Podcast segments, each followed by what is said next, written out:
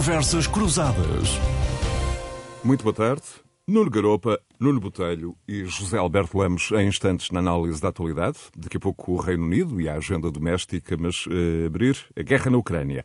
Os últimos dias têm sido marcados pela retirada de milhares de pessoas de uh, Kherson.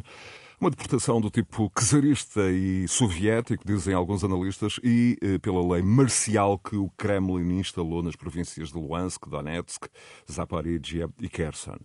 José Alberto Lemos, bem-vindo. Porquê é que eh, Putin decidiu o que decidiu? Hum, ele prevê, antecipa de alguma forma um ataque ucraniano e está a preparar-se para essa ofensiva ou mesmo hum, antecipar uma, uma, uma contraofensiva? Há indícios de que uma escalada militar antes do inverno pode estar para breve? Boa tarde, boa tarde a todos. Muito obrigado. Hum... Bom, eu acho que é, é recentemente Putin tomou quatro decisões que, na minha opinião, são mais, opinião e de muitos observadores, é, são mais para consumo interno do que outra coisa. Designadamente, anexar as quatro regiões, que ainda foi feito em setembro, declarar lei marcial nelas, nessas quatro regiões, começar uma campanha de bombardeamentos aéreos a cidades, fundamentalmente, e mobilizar os 300 mil reservistas. Ora, o que é curioso é que nenhuma destas decisões teve consequências significativas no decurso da guerra e no combate no terreno. Uh, são mais para consumo interno do que para a eficácia, digamos, na guerra, porque não se registaram quaisquer avanços no terreno desde que uh, estas, uh, estas medidas foram tomadas. Vejamos uma por uma muito rapidamente. Anexar as quatro regiões era previsível, já falámos aqui disso, não vale a pena estar a bater nesse assunto de novo. a lei marcial que entregou o comando dessas regiões aos militares, digamos que lá estão, mais do que aos civis eh, a soldo da, da, da, Rússia, que permite, evidentemente, detenções e deportações, já te referiste agora a isso, é, é um formalismo, no fundo, porque já se sabe que naquelas regiões campeia a arbitrariedade total. Mas as deportações em massa, aparentemente, já vão em 15 mil pessoas, que terão sido, digamos, transportadas para domínio russo, e, obviamente, isto é digamos, na boa, eh, na boa tradição soviética, sobretudo do Stalin, que é deportar populações para russificar aquelas regiões. Fê-lo na Crimeia, fê-los noutros sítios, e, portanto, russificar aquelas regiões significa, e a deportação significa um ataque direto a civis, significa, portanto, uma violação clara das leis, da lei internacional humanitária e das leis da guerra em geral. Portanto, são que crimes de guerra. a deslocação de pessoas para o, para o, território do agressor. Do agressor Mas no global, as próprias autoridades russas já admitiram haver 5 milhões de ucranianos eh, deslocalizados desde 24 de fevereiro para a Rússia. O que é um eh, número. Não sabemos se esse número corresponde à verdade, mas sabemos que muita gente que vivia no leste, evidentemente, sobretudo nas províncias de Lugansk e Donetsk, desde 2014, que têm sido deslocadas, eh, eh, enfim, não com regularidade, mas às vezes praticamente, e portanto não sabemos se esse número corresponde à verdade, mas há de facto muita gente exilada, digamos assim, compulsivamente na Rússia por via dessa medida. A outra medida que foi tomada por, por, por Putin foi bombardeamentos aéreos às cidades, no sentido de instaurar uma certa guerra de, de terror, porque visam agora populações civis e, sobretudo, destruir as infraestruturas elétricas, basicamente. Aliás, o Presidente Zelensky disse que cerca de 30% das infraestruturas elétricas neste momento estão afetadas e, portanto, há cortes de energia, etc, etc. Mas também forçar, segundo ele, mais refugiados para o Ocidente. Portanto, tornar a vida impossível, de modo que os ucranianos desistam de resistir, digamos, à ofensiva russa. E por último, e por último e mais importante, a campanha de mobilização dos 300 mil reservi alegadamente reservistas. Ora, o que eu tenho visto nos últimos, eh, nas últimas semanas, mas em particular nesta semana, é, é uma situação inacreditável do que está a passar na Rússia. Eh, há uma verdadeira caça ao homem no espaço público eh, completamente arbitrária. Quer dizer, os polícias trazem na mão convocatórias, não é? E abeiram-se das pessoas nas situações mais bizarras. Os jornais americanos e não só, e outros sites, têm trazido vídeos, não estamos a falar de artigos ou de reportagens que já por si seriam fiáveis, mas vídeos que ilustram situações uh, impensáveis. Por exemplo, um homem que estava num restaurante a celebrar os anos da filha. Chegam dois polícias, entregam-lhe uma convocatória e começam a conversar com ele. Ele está a filmar desde o início, diz que não lhes dá os documentos, pergunta o que é que eles estão ali a fazer, que eles não têm direito a interpelá-lo num restaurante e, portanto, a conversa fica por ali porque os polícias ficam intimidados com a filmagem da situação. Eh, um camionista que é parado no meio de uma estrada e entrega-lhe uma convocatória que também se recusa a dar os, os documentos à polícia e trava-se ali de razões com a polícia a polícia foi uma empresa de construção civil e recrutou ali, na hora, 200 homens com até aos 40 anos. Assim, arbitrariamente. 200 um homem que fugia de um prédio e que é apanhado no, no, no logrador, digamos, no, no, na rua, no jardim, por três ou quatro polícias que vão correr atrás dele. Uma verdadeira caça ao homem. Eles têm procurado gente nas estações de metro, nos cafés, Portanto, isso nos dá restaurantes. exata medida de como, um, de quão desesperado uh, Desesperados. está, está Putin. Em escritórios, como é nas feita a empresas, mobilização, não é? sem abrigos e nas prisões. Há Como é neste feita a momento, na mobilização? linha da frente, muitos presos, muitos presos, gente que estava nas cadeias, a quem foi oferecida a liberdade, a troco de, evidentemente, de um salário e da comutação da pena. Só- São esses que estão na linha da frente. Posso neste fazer só uma pergunta? Claro. Co- Como é que tu achas que. Qual a motivação dessas pessoas para, para a frente de Ora, batalha? era aí que eu ia. Era? aí Ah, que eu ia. Desculpa. Ora bom, portanto, vejamos o seguinte: isto são mobilizações que estão a afetar Moscovo e São Petersburgo e são, pela primeira vez, portanto, coisas que estão a afetar as populações urbanas, algo que não tinha acontecido até aqui. Porque nos primeiros meses de guerra... As Não lhes tocava. Não lhes tocava. As mobilizações foram feitas em locais longínquos, aldeias, etc. E tudo aquilo que se tem ouvido em telefonemas entre familiares e militares que estão na, na frente de batalha é justamente proveniente dessas zonas. Ora bom, esta mobilização tem ainda outro problema, que é, temos ouvido telefonemas de pessoas que se queixam eh, jovens eh, que são recrutados que se queixam que colocam-nos em quartéis, dão-lhes sete ou oito dias de preparação, quartéis ou noutros sítios, sem equipamento, são as famílias que têm que comprar equipamento. E quando falo de equipamento, falo de capacetes, de luvas, de botas, de coletes, de medicamentos. Lemos, mas no etc. terreno isso pré-anuncia algum tipo de escalada eh, militar? O que é que Putin, que trunfo eh, terá na manga, sobretudo antes do temível inverno fazer sentir eh, os seus efeitos? Ora bom, o que eu dizia no início é isto, é que esta mobilização e, e estas quatro medidas, que incluem a mobilização de que estava a detalhar agora, não têm tido nenhuma consequência no terreno. Isto é, até parece que os, os ucranianos têm avançado lentamente na província de Kherson, aliás, neste momento o exército russo estará em vias de ser rechaçado da margem ocidental do rio de Dnieper e passar para a margem oriental, o que significa já uma derrota significativa. E, portanto, o que está a acontecer aqui é que este tipo de mobilização de gente impreparada e com uma moral baixíssima, uma moral de trânsfuga, digamos assim, na guerra, que está ali de facto por obrigação, significa mais mortos, menos moral para combater e mais rendições. O que temos visto ultimamente são mais rendições e eh, fontes ocidentais falam já em 60 mil baixas no exército russo. Portanto, eh, a situação está a piorar em vez de estar a melhorar com estas quatro últimas decisões de Moscou. Muito bem. Nuno Garopa, bem-vindo. O Nuno eh, habitualmente eh, participa a partir de Washington nesta emissão, mas hoje está em Lisboa.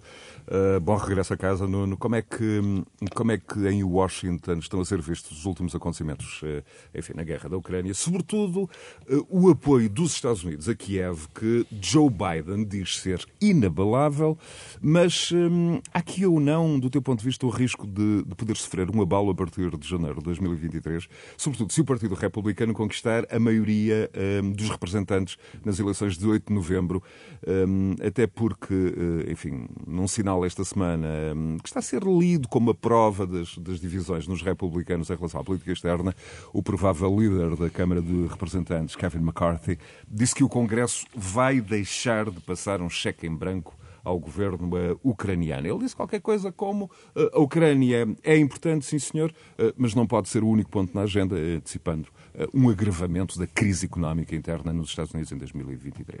Nuno, bem-vindo. Obrigado. Eu- acho que aqui há alguma, que fazer algumas distinções, não é? A questão aqui são as eleições de, de novembro, obviamente, porque ehm, apesar de- da guerra, obviamente, ser uma preocupação e que aparece nos meios de comunicação norte-americanos, ela tem sido acompanhada com alguma distância. Portanto, eh, fundamentalmente, o, o americano regular eh, não tem um envolvimento com a guerra na Ucrânia como tem um europeu e, e um português que está eh, eh, exposto. É verdade cada vez menos por causa de, de, enfim, do prolongamento da guerra e, portanto, é menos mediático do que era há seis meses, mas o facto é que continua a ser parte das notícias do dia a dia, coisa que não é eh, nos Estados Unidos. Ora bem, eu acho que há que fazer duas distinções. Uma é que se o Partido eh, Republicano eh, vier de facto a ter a, a, a maioria no, no, Congresso, haverá dificuldades para a governação de Joe Biden em tudo, também na guerra. Portanto, não penso que isso seja muito diametralmente diferente daquilo que vai ser o problema com outras áreas da governação.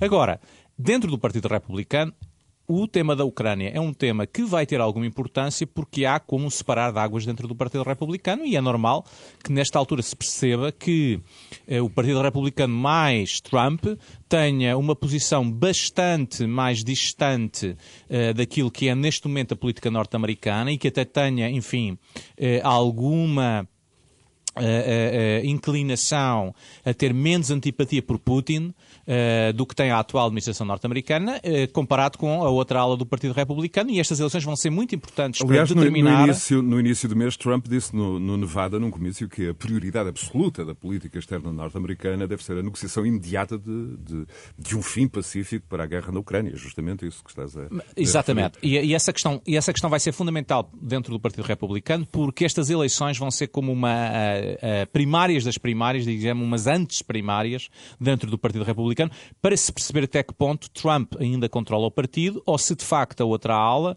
eh, que eventualmente terá outros candidatos presidenciais, eh, consegue de facto ganhar terreno nestas, nestas eleições. Vamos ver. Mas eu não penso que o tema da Ucrânia seja um, um tema que tenha, eh, que excite e mobilize muito voto nos Estados Unidos. Penso que é um tema que vai ser usado para alguma chicana político-partidária, mas que a partir de janeiro, se efetivamente os democratas perderem o controle uh, das, da, do Congresso, uh, a guerra da Ucrânia será parte de um enorme pacote de problemas que Joe Biden terá pela frente. Porque, uh, Nuno, caso o apoio do Congresso fosse de alguma forma posto em causa ou até interrompido, o fluxo de armamento para a Ucrânia seria condicionado e isso teria grandes reflexos no terreno. É? Obviamente, mas obviamente que vai haver problemas com a própria aprovação do orçamento, não é? Como já houve em tempos quando, quando o Congresso é, é controlado pelos republicanos. E, portanto, haverá problemas de toda a ordem eu não penso que a guerra da Ucrânia vai ser um problema em si mesmo, isolado de tudo o resto. Vai ser parte de um grande pacote que terá como objetivo desgastar uh, Joe Biden. E eu, na passagem para, para, para o Nuno Botelho, eh, ainda eh, estaria com um pé nos Estados Unidos, e aqui com uma frase de um candidato, do candidato republicano ao Senado do Ohio, J.D. Vance, que diz que a principal fatura de resistência à invasão russa um, tem de passar a ser paga pelos países europeus, um, dizendo que os Estados Unidos uh, não podem continuar a financiar um conflito militar que, em última análise, tem pouco retorno para o país. Enfim, eu não sei se ele se esquece aqui, enfim, dos, dos lucros um, apontados para, para, para a venda de gás. Em todo caso, isso remete-nos para a Europa um, e para as condições que a Europa neste momento tem para, do ponto de vista social, uh, responder à fatura e às consequências enfim, colaterais da guerra. Não, Muito boa tarde a todos. Boa tarde a todos, ao nosso auditório e, e aos meus colegas. Não, claramente o, o senador americano está a esquecer que quem está a ganhar mais com a guerra, economicamente, é são os Estados Unidos, isso claramente. E, mas, de facto, isto coloca-nos uma questão uh, muito importante. Até que ponto a Europa está preparada para continuar a sofrer e a pagar sem contestação esta guerra? Já vimos, aliás, esta semana a contestação nas ruas de França, de Paris, por exemplo. Em particular, faz, em particular, hoje, faz hoje oito dias. 150 mil pessoas foi, nas ruas foi muito, muito impressionante verificar a mobilização. A França é conhecida pela, pela sua mobilização, mas de qualquer maneira, um, com, aliás, eu assisti até a algumas entrevistas com, com, com alguns, uh, algumas reivindicações que me pareceram até algo estapafúrdias e, e é pouco, França, pouco é razoáveis. É, é França, exatamente, pouco razoáveis, exatamente. Muito francesas, muito francesas. Bom, mas, um, mas eu diria que se pensarmos, por exemplo, nos alemães, e eu falava esta semana com um amigo meu que é alemão, e, e ele dizia-me: Olha, eu tenho falado com os meus amigos, eu perguntava-lhe exatamente isso, e ele dizia-me: Olha, eu tenho falado com os meus amigos, e, e há, está a haver um concurso entre eles para ver quem é que liga ao gás mais tarde. Quem é o primeiro a, o primeiro a ligar o gás uh, paga o jantar aos outros. Portanto, estão a fazer um. Ou seja, o civismo vai a esse ponto. Portanto, o, o alemão está uh, já a encarar isto como quase um, um challenge, um desafio que tem que ser eh, vencido. E, portanto... Os números, desculpa, os números apontam para cerca entre 20% e 30% de poupança Exatamente. até agora. Exatamente. E, portanto, isto está a acontecer na Alemanha. A Alemanha tem uma capacidade de resiliência muito grande nesse aspecto, porque os alemães têm, eles próprios, os pais, os avós, têm essa memória da guerra que leva a que eles eh, transmitam isso uh, pela família e, portanto, conseguem encarar isso. E a memória dos efeitos da inflação. São, são disciplinados. disciplinados. e disciplinados. Que o Miguel Franco aqui referia. Muitas vezes refere, exatamente. exatamente. E, portanto, isso acontece. E, portanto, essas memórias uh, uh, passam e, e, são muito importantes. E, portanto, há uma Europa que está capaz e, e disponível para passar esses, esses, esses, fazer esses sacrifícios e outra Europa, que é, por exemplo, uma Europa mais francesa, diria eu, que se calhar não está disponível para, esse, para, essa, para, essa, para essa questão. Uh, outra questão que me parece também muito importante e que, que, concordando eu com a análise anterior dos meus colegas, só a, a, Estónia fez uma declaração muito importante esta semana e eu, eu sublinhava, e para um país tão pequeno como a Estónia eu acho que isso é, é interessante, é que uh, declarou a Rússia como Estado terrorista. Isto, para quem está ali ao lado, é de uma coragem que a todos nos deve fazer também sentir. Do ponto de vista das decisões em matéria energética, estás otimista em relação àquilo que se conseguiu esta semana? Sim, sim, eu... Enfim, um Conselho Europeu sim. que ficou aquém do, das expectativas, sim, mas eu, há eu o estou... entendimento a Paris, Madrid, Lisboa em relação ao gás. Vamos esperar para ver a próxima reunião tripartida entre Paris, eh, Madrid e Lisboa. Aí sim eh, vamos esperar, porque o próprio Sanchez já disse é preciso definir aí eh, as coisas em concreto, mas é um bom prenúncio mas acho que há muita coisa ainda para definir. Para Portugal seria estratégico, seria muito importante, para a Espanha também. Eh, vamos ver até que ponto é que os franceses, estando pressionados internamente como estão, e, e, e, Macron está muito pressionado internamente, até que ponto é que consegue ceder para isso. Eu continuo a desconfiar muito. Eh, até à última vou estar muito desconfiado. Cético. Mas, muito cético. Mas eh, se conseguirmos, será uma grande vitória da Europa e acho que seria algo muito importante para a Europa dar este passo. E, e mais uma vez, acabava como comecei o grande beneficiado seria naturalmente a Europa, mas também os Estados Unidos. Ou seja, ganharia aqui uma ligação e, e este gasoduto seria muito importante para, para os Estados Unidos. Eu queria acrescentar uma coisa sobre esta questão do, que tu colocaste sobre a possibilidade de a América, digamos, vacilar com um Congresso eh, controlado pelos republicanos a partir de janeiro próximo, na consequência das eleições de novembro. Eh, pelo seguinte, porque eh, o, o Nuno, tu referiste aí, deste aí uma citação do J.D. Vance, que é um candidato ao Senado, pelo Hawaii, se não estou em erro, ah, e então é o exemplo típico de uma corrente que sempre existiu na América, que é a corrente isolacionista na política Exato. externa, não é verdade? Existiu até no início da Segunda Guerra Mundial, não foi fácil para o Roosevelt, nos primeiros tempos, eh, convencer as pessoas a que os americanos deviam intervir na guerra. Mas, eh, espelhando isso, essa tendência, hoje essa tendência agrava-se pelo facto de, evidentemente, uma grande, uma ala fortíssima do Partido Republicano, que é a ala trampista, eh, ser, ter enormes complicidades com a Rússia e com Putin em particular, portanto, como ficou patente durante os quatro anos de Trump, e essa gente estar, evidentemente, inclinada a não gastar um cêntimo fora, fora daquilo que eles chamam America First. Por outro lado, agora, o que é isso internamente, concordando totalmente com o que disse Nuno Garopa, do ponto de vista da questão interna, da dinâmica interna, que vai ser uma dor de cabeça gigantesca para Biden, que vai ficar provavelmente, se perder o, as duas câmaras do Congresso, vai ficar totalmente paralisado na sua agenda nos últimos dois anos, o que também não é para um presidente, enfim, mas eh, independentemente dessas questões internas, há evidentemente as repercussões disto na guerra e na questão Exatamente. externa. Não nos esqueçamos que os Estados Unidos já vão em 60 mil milhões de apoio à Ucrânia e são de longe o país que mais tem apoiado a Ucrânia, quer militarmente, É o montante mais elevado destinado a um único eh, exatamente, país exatamente. depois então, do, de, da guerra do Vietnã. Do Vietnã. E, portanto, justamente. isso terá consequências terríveis na condução da guerra. E é isso que eu particularmente estarei atento e gostarei. E nós estaremos atentos. Ok, agora o Reino Unido, o fim de uma era que uh, não chegou propriamente a começar a de Liz Truss uh, e a continuação, uh, Nuno Garopa, de um processo de italianização em curso desde 2016 ou uh, ainda antes da própria uh, política britânica? Isto porque há quem defenda que o trajeto que leva à queda da, da senhora Truss, uh, nas circunstâncias que conhecemos esta semana, desde logo o mais curto governo da história do Reino Unido, não se explica apenas pelo que aconteceu com, com aquele plano de estímulo da, da economia, mas que tem uma origem estrutural, o Brexit e, sobretudo, o que faltou concluir do Brexit o conjunto de promessas que ficaram por, por concretizar. Qual é a tua, a tua visão? A minha visão é que, primeiro, a, a capa do Economist é uma capa in, insultante. Uh, e, e, e, não sei se alguém fizesse uma capa idêntica a gozar com o Reino Unido, o Economist tirava e ficava insultado, não é? Quer dizer, uh, este fim do, da governação do Partido Conservador tem, já aconteceu noutras, noutras alturas. Estou-me a lembrar do fim do governo trabalhista em 1979, onde vários ministros saíram para formar um partido ao lado, o então uh, eh, SDP.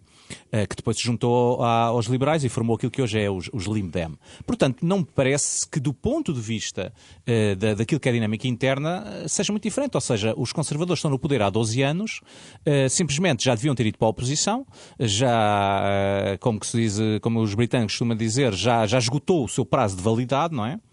Eh, e simplesmente estamos neste estrutor porque, obviamente, não querem convocar eleições para não perder o poder. E, portanto, vamos ter disto até à convocação de eleições, que ganhará o Partido Trabalhista folgadamente e teremos uma saudável alternância de partidos no poder. Outra coisa é a questão estrutural, e aí sim, do qual o Brexit, na verdade, é um sintoma, mas eu acho que é um sintoma muito mais profundo e um problema que os países ocidentais, incluindo os Estados Unidos, não querem, eh, não sabem como resolver e conviver, que é não é, pra, não é só a questão dos efeitos da globalização na economia e do facto de hoje haver uma massa crítica de eleitorado, eh, digamos, eh, eh, blue collar, que está muito insatisfeito com os mecanismos da democracia e cada vez mais se polariza e vota nos extremos. No Reino Unido nem é ainda uma grande questão comparado com a França ou Itália ou outros países. Mas a questão, e foi isso que o plano uh, da Primeira-Ministra demonstrou, é que há um outro lado da questão, é que os países, ao endividarem-se como se endividaram, o Ocidente está completamente endividado,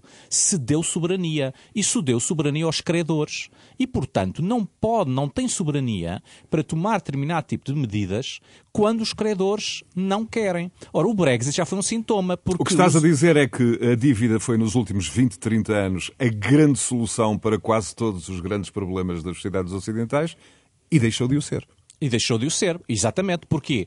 Porque os países, neste momento, cederam grande parte da sua soberania aos mercados e acham que isso se resolve nas agendas domésticas com demagogia, como partir as canelas aos alemães, não se paga a dívida, a gente vai fazer o que quiser. Não é, a realidade é muito grave. A realidade foi o que se viu com o plano dela, que obviamente os mercados, que são os credores, disseram não, porque com isso não vão pagar a dívida que devem. E, portanto, o próprio Brexit tem esse sintoma, porque no fundo é uma parte do eleitorado acha que recupera soberania se sair da União Europeia, porque a culpa da perda de soberania soberania à União Europeia e agora tem a consciência que não é verdade. A União Soberania. Macron há tempos dizia acabou o tempo fácil na, na Obviamente, Europa. É? E, este é um problema na Europa e nos Estados Unidos, porque Exato. os Estados Unidos têm um problema um pouco sim, diferente, sim, sim. mas a dívida já vai em muitos muito, trilhões, muito. muitos trilhões, e vai começar a ter o mesmo problema. Ou seja, não pode tomar o rumo que democraticamente se possa decidir domesticamente, porque há credores. E enquanto não se resolver o problema com os credores, aliás, estou a pensar, nós também já tivemos este problema, como todos nós sabemos, com a austeridade e com o que nos aconteceu aconteceu em 2011. Sim, sim. Uh, e nesse sentido, eu acho que o problema estrutural do Reino Unido não é diferente do, do, problema da União Europeia, dos países da União Europeia e dos Estados Unidos e do Canadá, ou seja, que somos sociedades muito endividadas e que de repente descobrimos que as nossas decisões internas, as nossas decisões democráticas, não se traduzem em políticas públicas como nós queremos ou como a maioria parlamentar quer em determinado momento do tempo, porque há uns senhores que são os credores e que decidem abater completamente. Eu acho que a Primeira-Ministra não teve consciência disso, por qualquer razão que não consigo compreender. Ela até é uma pessoa que tem um percurso interessantíssimo, porque vem à esquerda, acaba quase na direita mais radical, portanto, ela, ela faz uma viagem que vem desde os Lib Dem e acaba, eh, que é, que, que é favorável a ficar dentro da União Europeia e acaba a ser a candidata da extrema-direita do seu partido e a ter os votos dessa extrema-direita e, portanto, depois, obviamente, não consegue ter uma coligação estável, mas grande parte do problema não se vai resolver com outro líder do Partido Conservador e nem se vai resolver estruturalmente com o, com o governo trabalhista, como, como não se tem resolvido em toda a Europa. E por isso que todos estamos a assistir ao que estamos a assistir na União Europeia, nos países da União Europeia e nos Estados Unidos. E agora? Uh, Bom, eu sobre isto, o que é que eu posso dizer? Posso dizer, antes de mais nada, uma graça é que foi uma boa semana para os vegetarianos, porque houve aquela eh, engraçadíssima comparação com a alface, a ver se Liz Truss durava mais do que uma alface, e de facto durou menos que uma alface. Isto é inédito, nunca um primeiro-ministro teve tão pouco tempo no poder, até já quem diga que o Carlos, o novo rei, por este andar vai superar eh, o recorde da mãe, porque se o ritmo se mantiver assim, ele vai acabar por conhecer mais primeiros-ministros que a mãe em 70 anos de mandato. Mas, falando falando a sério, são cinco primeiros ministros em seis anos, este quinto que vem aí, e que ainda não sabe exatamente qual é, embora as sondagens apontem para Rishi Sunak, o antigo chanceler do Tesouro, e Boris Johnson. Mas, mas para Temos agora Penny Mordaunt e também Boris Johnson à Sim, espreita. Era isso que eu ia dizer. Mas uh, a sensação além... de qualquer solução de continuidade, como referia o Nuno Garopa, no certo sentido, parece também condenada. Condenada, uh, completamente. É um, é um recantar, é uma, uma facto, refeição recantada. Mesmo o simples facto de é. Boris Johnson, por hipótese de recandidatar, e já haver bastantes deputados que admitem uh, apoiá-lo, é, faz disto um pouco uma caricatura. Na verdade, os problemas estruturais que o Nuno Garopa acaba de apontar refletem refletem-se num tipo de política, não é? Populista, em que toda a gente diz aquilo e o seu contrário. Uh, quer a Liz Truss, quer o Boris Johnson foram contra o Brexit, foram a favor do Brexit, conforme Exatamente. esperavam os ventos, não é verdade?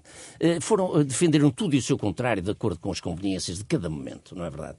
E, sobretudo, atravessar, Liz Truss atravessou-se de uma forma completamente absurda e caricata, com a célebre trickle-down economies, não é verdade? Em que pensava que, baixando os impostos e, e dando dinheiro aos ricos, isso ia ter efeitos. Ora, já, chega-se à conclusão, e até os, os próprios mercados e o Banco Central já chegaram há muito tempo à conclusão, que esse tipo de economia não funciona e, portanto, ela foi derrubada, digamos assim, pelos mercados e pela caricatura de política que tinha. Agora, funciona noutro, noutro contexto. Gente... Ronald Reagan eh, enfim, tinha, anos, tinha uma dívida de 30% do PIB. Claro, exatamente, mas há 40 anos. Portanto, estamos perante... Não 100 ou 100 Estamos perante gente oportunista, eh, populista, eh, sem quaisquer, eh, digamos, sem quaisquer critérios éticos no seu comportamento político. E, portanto, é isto, na verdade, o que era preciso no Reino Unido neste momento era uma limpeza geral, que era eleições. Mas, pelos vistos, não vai haver eleições, vai continuar um regresso Sim. a esta mudança. Era preciso, era preciso uma clarificação, e, e, mas, mas tudo começa na questão do Brexit, no meu entender. E, e, claro. e o Brexit é o pecado original. Se nós pensarmos bem na, na questão, como começa a questão do Brexit e, e aquela e ideia peregrina do para resolver um problema interno com David, com David Cameron, Cameron, Cameron aquela ideia peregrina eh, de, de, instaurar diferenças o, o, internas nos, nos absolutamente lamentável e, e, portanto desse ponto de vista e, tu, e como tudo começa e, e, mas, mas também temos que pensar o seguinte nós estamos a falar de uma grande potência mundial. Nós não estamos a falar de um país qualquer.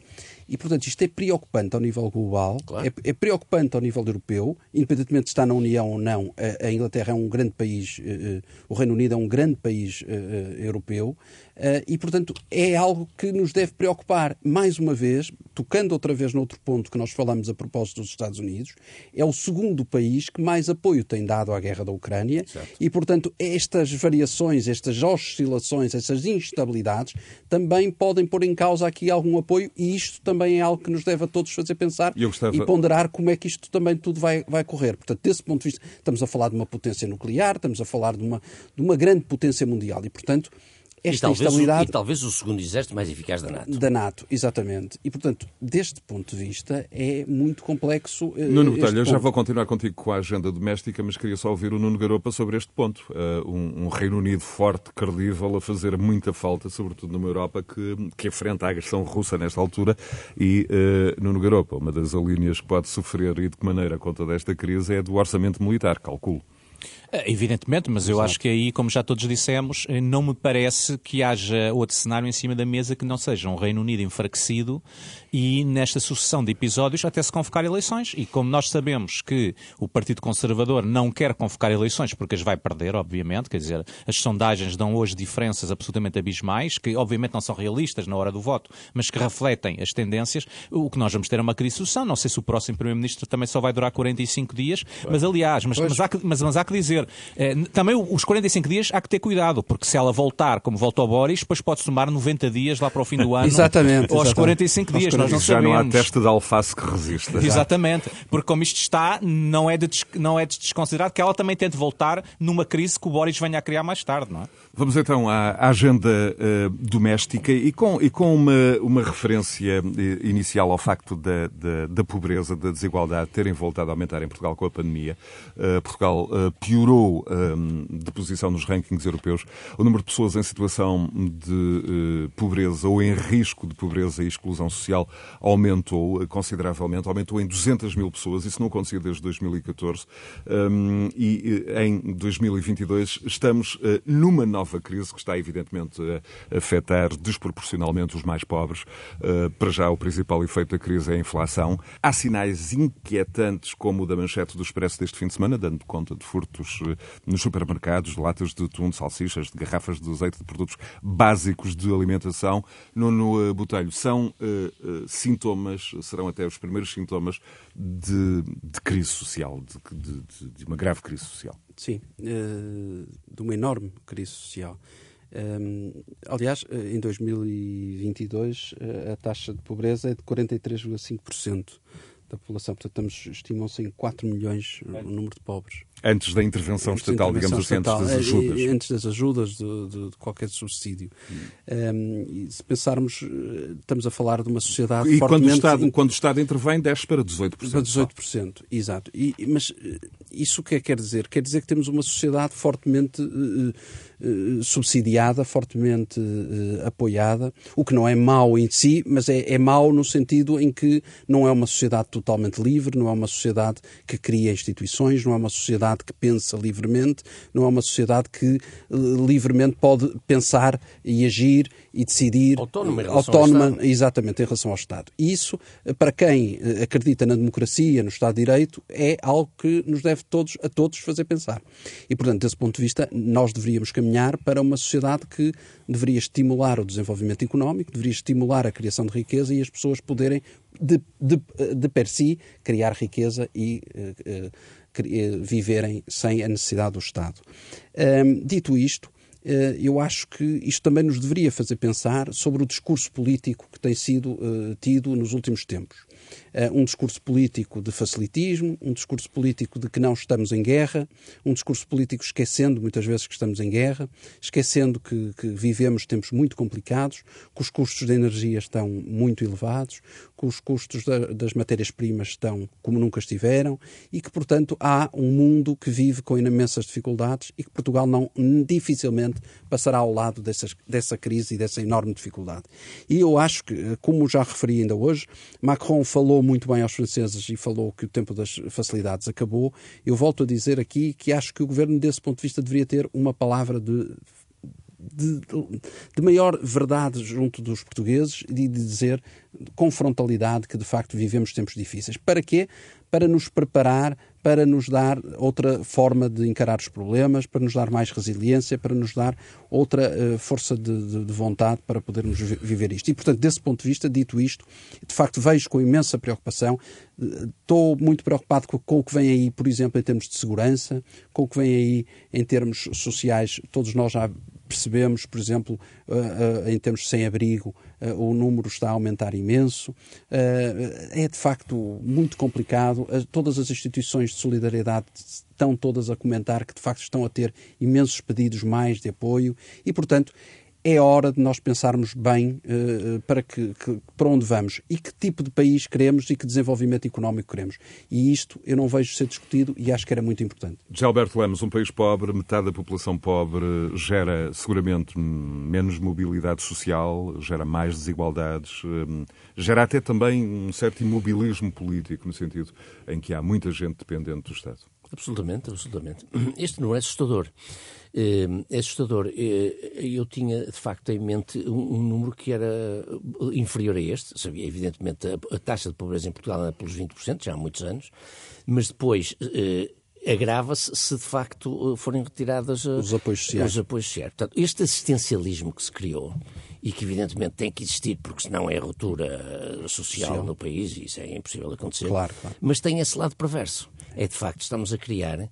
Houve aqui dois fenómenos, eh, eh, digamos, eh, dois fenómenos subsequentes que são terríveis, que foi a pandemia Sim e que é agora a guerra e as consequências dela. Portanto, a pandemia ajudou muito também a criar-se esta ideia de que uh, o Estado está ali para ajudar e para, para subvencionar as pessoas. E, portanto, isso não é, uh, não é, digamos, saudável em termos de criação de uma mentalidade de autonomia e de capacidade de, de produzir, de, de criar, de, de esforço, etc. Portanto, está-se a criar. Metade da sociedade portuguesa está a habituar-se que, eh, de facto, pode viver à custa do Estado, eh, melhor ou pior, não é verdade? E, portanto, não precisa de fazer grande esforço. E sem ambição, Isto não é? As pessoas ambição, não têm ambição. Sem ambição. É... Sem ambição e sem eh, procura de saídas e de procura de autonomia Exatamente. e de independência. Isto é terrível. É terrível porque uma sociedade dinâmica jamais, jamais... Quer dizer, uma sociedade que tem esta lógica jamais pode tornar E precisamos aqui dinâmica. da visão, Precisávamos da aqui visão um externa do, do, Nuno Garopa. Sim, sim, aqui, aqui, nesta, nesta emissão, Nuno... Visto um, de fora. Visto um de fora. Visto de fora, justamente, num país onde eh, se discute pouco o crescimento a que o Zé Alberto eh, fazia, fazia alusão, e o Nuno Botelho também, um país onde se discute mais a distribuição de uma riqueza que quase não uh, existe. João Vieira Pereira, nos parece, perguntava uh, que lições tiramos uh, da forma como fomos gastando o dinheiro nos últimos 20 anos, para onde foi o dinheiro, e o que é que vamos fazer agora que temos uma nova injeção irrepetível, diz o Presidente da República, de fundos comunitários? Qual é a tua reflexão, Nuno? A minha reflexão é que não se fez reflexão nenhuma e, por isso, os erros repetem-se. Agora, é evidente, nós estamos a viver uma situação economicamente eh, muito mais grave daquela que, que, que vivemos nos últimos uh, eh, 20 anos, porque apesar dos últimos 20 anos termos estado estagnados, a verdade é que foi havendo bolsas de recursos. Foi vento havendo... favorável. Navegávamos com vento Taxas de juros favoráveis. favoráveis. etc. Agora, não temos isso. Portanto, temos aquilo que, usando a expressão metáfora europeia, nós temos um país a duas velocidades porque temos uma parte da população de facto muito empobrecida, eh, enfim, com números uh, assustadores e que, como diziam, uh, infelizmente precisamos neste momento deste assistencialismo, porque sem ele também a coisa seria muito mais desastrosa. Mas, por outro lado, é preciso dizer que também que há um país que não, que não sofre destes problemas, não é? Quer dizer, como nós continuamos a ver, também há notícias que saem na comunicação social das viagens que estão esgotadas esgotadas, uh, dos pacotes de férias que estão todos esgotados, dos hotéis que estão cheios, uh, dos restaurantes de luxo que estão cheios. Isso significa que, obviamente, temos um país a duas velocidades e que isso não se pode resolver como estavam a dizer, o, o assistencialismo uh, é, é, é, não resolve estruturalmente, mas também, neste momento, não é possível abdicar dele de uma forma brusca.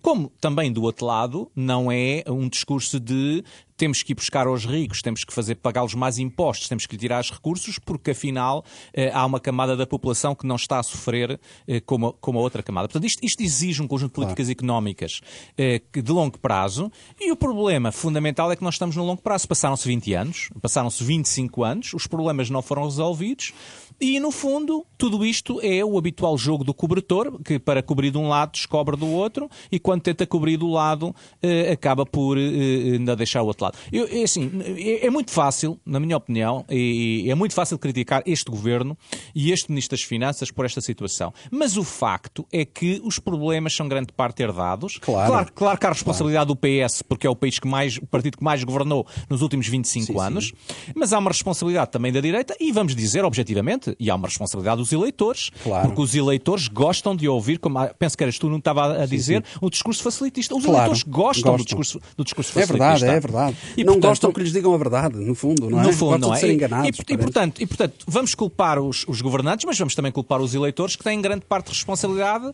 nas consequências de políticas facilitistas de 25 anos. Para usar uma, uma, uma, metáfora muito comum, eh, estamos a dar peixe e não estamos a ensinar as pessoas a pescar.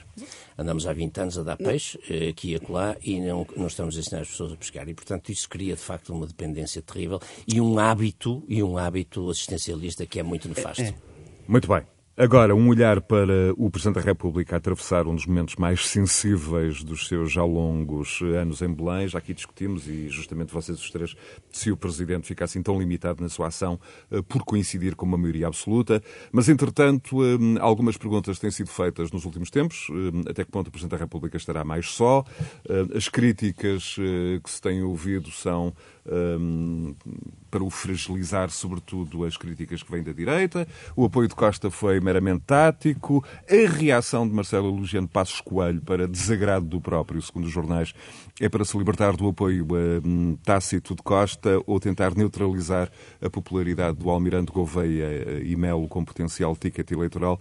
Nuno Garopa, apesar do taticismo, enfim, ser tão próprio de Marcelo, ao ponto de até se poder eh, neutralizar a si próprio, que leitura fazes? Vamos ver, o Presidente da República é normal, acho que é natural, toda a gente percebe que se uma pessoa fala 100 vezes ao dia aos microfones da comunicação social, algum dia vai dizer as neiras. Uh, e, portanto, isso até acontece a qualquer gênio, pois aconteceu ao Presidente da República.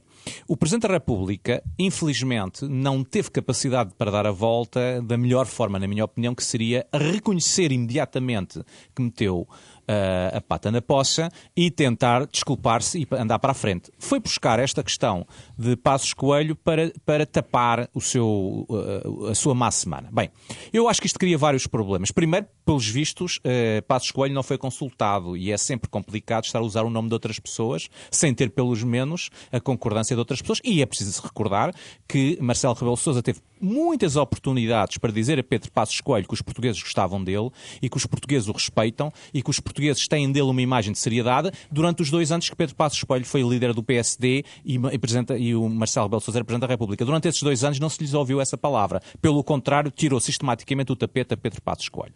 E, portanto, é pena que faça agora e não tenha feito quando teve a oportunidade de o fazer quando Pedro Passos Coelho era líder do, do PSD. Fê-lo em Amarante no outro sábado uh, e voltou a fazer na última sexta-feira em Vila Nova de Gaia. Obviamente, mas quando nós também percebemos que, conjuntamente com isso, há entrevistas de figuras uh, cimeiras do PSD, como Miguel Relvas, a dizer que o objetivo prioritário é tapar a candidatura do Almirante, que o mais importante é que o Almirante não se candidate. Quer dizer, tudo isto parece ser que Pedro Passos Coelho, mais uma vez, está a ser instrumentalizado por um conjunto de pessoas que entendem que o objetivo prioritário não é já uh, ganhar a candidatura de Pedro Passos Coelho, mas a questão do Almirante. A mim faz-me confusão, porque eu não percebo o facto de haver umas sondagens a quatro anos de distância que dão de facto uma enorme vantagem uh, uh, uh, ao Almirante, mas que são sondagens que valem o que valem, porque ainda por cima nós vivemos numa época em que as sondagens não acertam. A quatro anos de distância, que haja pessoas que levem a sério essas sondagens e estejam tão empenhadas em acabar com a candidatura do Almirante. Epá, por amor de Deus, faltam quatro anos, temos muito, muita água para cair pela, pela, pela ponte. Absolutamente, absolutamente. Nuno Botelho. Eu, relativamente a isso, não tenho dúvida absolutamente nenhuma que uh, isto foi, foi dito pelo, pelo, Presidente da República para, uh, como cortina de fumo para, ponto número um, as pessoas esquecerem aquilo que se passou em relação ao Presidente da República, portanto, criar um facto político, isto é o beabá da, da, da política, portanto, criar em que Marcelo um é especialista. Em que ele é especialista, ah, toda a vida viveu assim. E, portanto, uh, e ponto número dois, uh, já agora, uh, porque o Presidente da República vive, pelos vistos, ao que se conta, vive angustiado com isso, já agora vou-te criar dificuldades ao Almirante e, e, já que está ali Pedro Passos Coelho, vou criar dificuldades com o Pedro Passos Coelho, como poderia ser com Paulo Portas se tivesse Paulo Portas ou com Luís Marcos Mendes se fosse Marcos Mendes. Quer dizer, isso parece-me absolutamente instrumental. Uh, e, seria, e, é a maneira de estar de, do nosso Presidente da República. Pronto. Dito isto, uh, eu acho que com, concordo com o Nuno, quer dizer, é de quem vive na bolha, numa bolha mediática, e quem não está a ver que ainda falta muito tempo, quatro anos, em política é uma enormidade, e portanto é toda uma vida, e portanto isto ainda falta muito para lá chegar e, portanto, muita coisa pode passar-se e sabemos nós se o Almirante estará disponível para isso ou, ou, ou estará uh, interessado nisso. E quanto ao facto do Presidente da República falar ou não demais, eu recordo que há três meses, Sim, no podcast isso... de Francisco Pinto Balsemão no, no, no Expresso, Marcelo havia rejeitado a ideia de que estava a falar demais um, e disse mesmo, e cito, todas as declarações que faço são intencionais e visam picar balões foi esta a expressão. Uh, o Sr. Presidente da República nunca na vida vai admitir que fala demais. Quer dizer, nenhum de nós admite que fala demais. Uh, todos nós achamos que estamos a falar, se calhar eu aqui estou a falar demais. E, portanto, não vou admitir que estou a falar demais. Portanto, mas, agora voltando a... O Sr. Presidente da República fala demais. Qualquer português percebe que o Sr. Presidente da República fala mais. Eu não estou a dizer que ele não fale bem, ou, ou, que muitas vezes não acerte. Agora, isto é como aquela imagem do jogador de futebol que é o jogador da equipa que tem que apontar os penaltis. aquele jogador é evidente que ao fim da época vai ser, se é sempre ele que marca os penaltis, no fim da época, ele foi o que falhou mais penaltis. E neste caso, o Presidente da República também é um bocado isso. Se é sempre ele a comentar, se está sempre a comentar, há um dia, há dois dias, há no ano que vai, vai dizer aquilo que não deve. E, e isso aconteceu. É José Alberto Lemos, surpreendeu-te a vaga de críticas ao Presidente da República, mesmo em partidos que o apoiaram, como, como o PSD e ainda hum. mais à direita. Terá sido o episódio em si ou uma espécie de tampa de pressão que saltou? Não me surpreendeu, não me surpreendeu, porque foi muito grave aquilo que o Presidente fez relativamente à questão da Igreja e dos casos de pedofilia, etc. Agora, o Marcelo regressou, com a história da, da declaração sobre Passos Coelho, Pedro Passos Coelho, Marcelo regressou àquilo que sabe fazer melhor, que é criar factos políticos. Marcelo tem uma experiência de quase 50 e tal anos de criação de factos políticos. Aliás, foi ele que criou, precisamente, os factos políticos.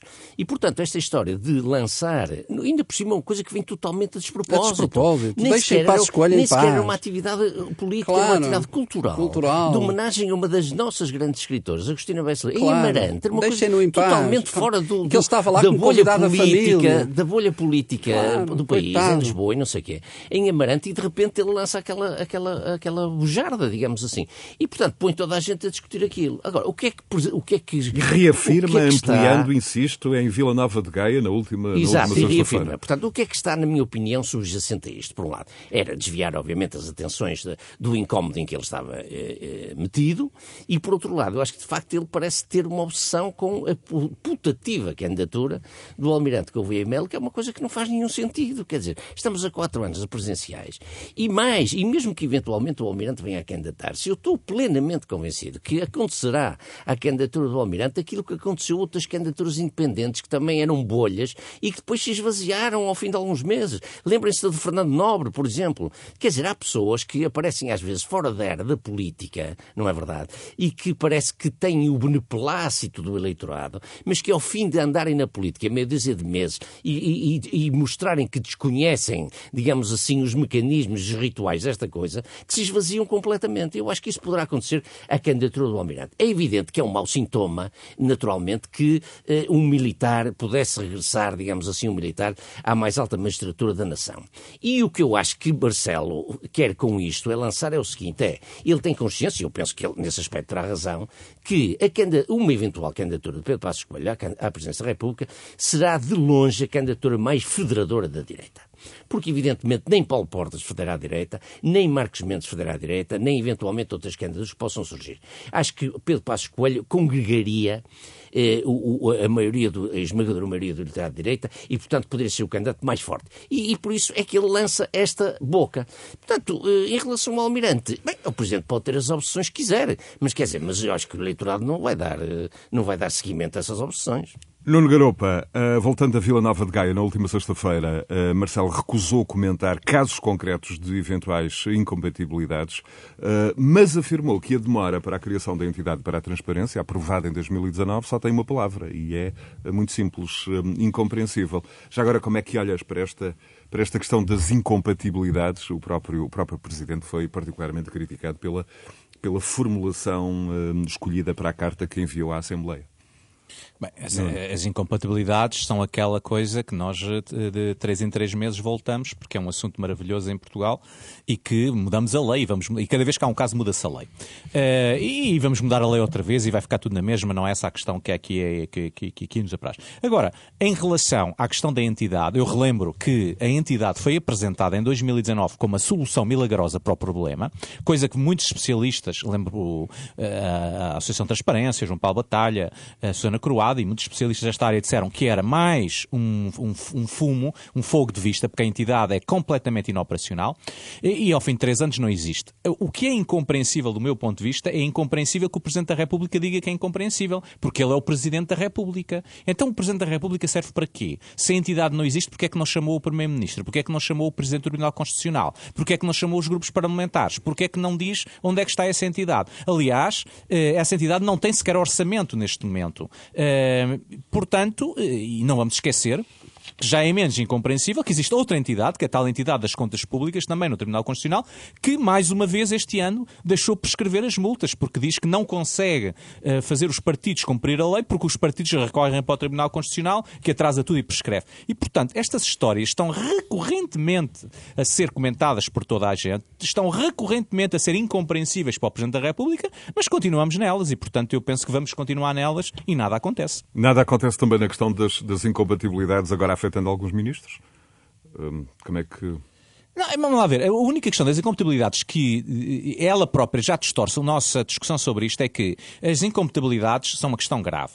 Mas depois, como não nada acontece e nada se faz, também temos o, o reverso da medalha, que é o discurso populista que graça em certa comunicação social, em que as diferentes incompatibilidades que têm diferentes graus de importância e de gravidade são todas postas numa mesma panela, como se fosse tudo absolutamente igual. Mas isso é, é consequência da inoperância do próprio sistema e, portanto, estamos a dizer que uma pequena participação ou uma grande participação ao ser gestor da, da, sua consultora que tem negócios com o Estado é tudo a mesma coisa. Estamos a dizer que ser o marido que faz uma empresa para candidatar-se a dinheiros de, de, de, da União Europeia é a mesma coisa que o marido académico que é financiado por fundos académicos do Estado, obviamente, e que não são, obviamente, a mesma coisa. E, portanto, tudo isso também cria uma desconfiança, uma, um desgaste, uma erosão no regime democrático, porque estamos a misturar coisas que não deveriam ser misturadas. Nuno Botelho. E eu acho que concordo contigo, Nuno, e acho mais. E acho que a culpa disto tudo também é dos políticos, porque não deixam, eh, quando isto é discutível, quando isto começa a, entra no campo da discussão, de forma demagógica, todos os partidos uh, acabam a, a, a sacudir a água do capote e a não querer discutir estes problemas. Porque no meio desta questão toda de todos os ministros, há muita coisa diferente, de facto. E há uh, diferentes questões. E, e se há casos em que eu acho que são censuráveis, há outros que se calhar não são.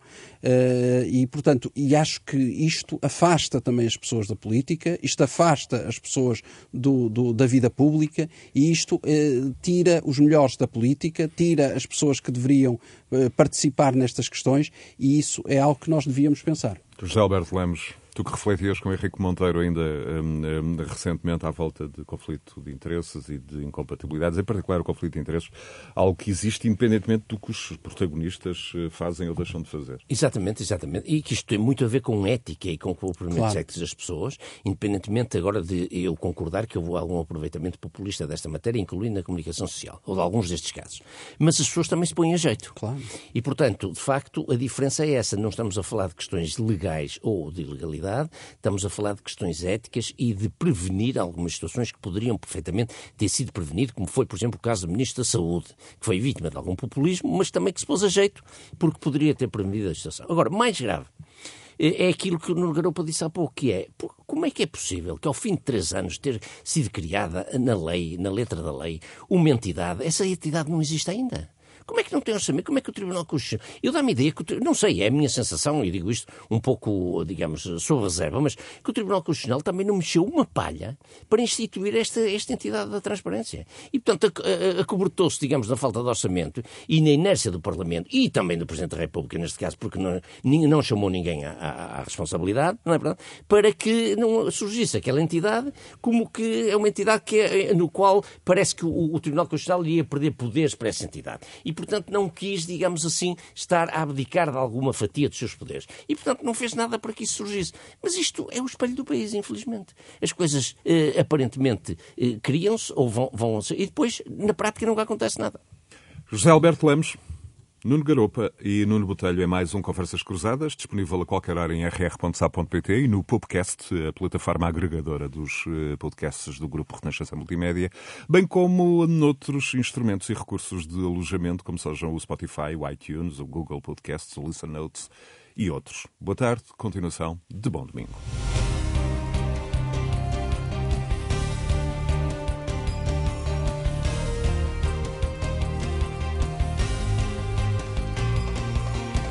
Conversas Cruzadas.